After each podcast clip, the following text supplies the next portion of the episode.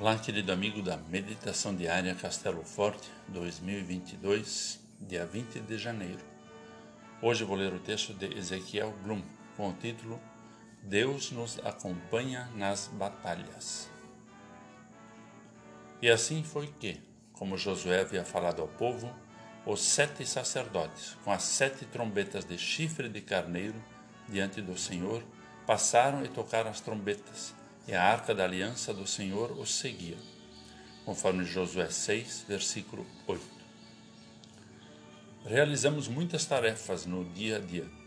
Alguns trabalhos preferimos fazer sozinhos. Em outras situações, uma boa companhia ajuda muito. Como é bom ter ajuda na realização de tarefas importantes e difíceis, especialmente naquelas que não conseguimos realizar sozinhos.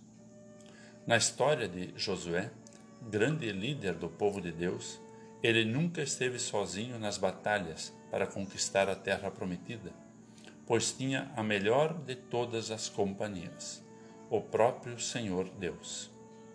Josué seguia as ordens de Deus e tinha certeza da sua presença, pois a arca da aliança do Senhor os seguia. A arca da aliança lembrava as promessas de Deus e confirmava a presença do Senhor no meio do povo. Você tem certeza da presença de Deus na sua vida? Às vezes, temos dificuldades em perceber a presença de Deus. A vida é cheia de batalhas e Ele nos acompanha em todas as situações. Assim como a arca da aliança do Senhor acompanhava o povo, Deus também sempre está conosco. Nas batalhas da vida, Deus jamais nos abandona. Somos pecadores e jamais conseguiríamos vencer as batalhas contra o pecado sozinhos. Por isso, Jesus Cristo morreu e ressuscitou, vencendo o pecado, a morte e o inferno por nós.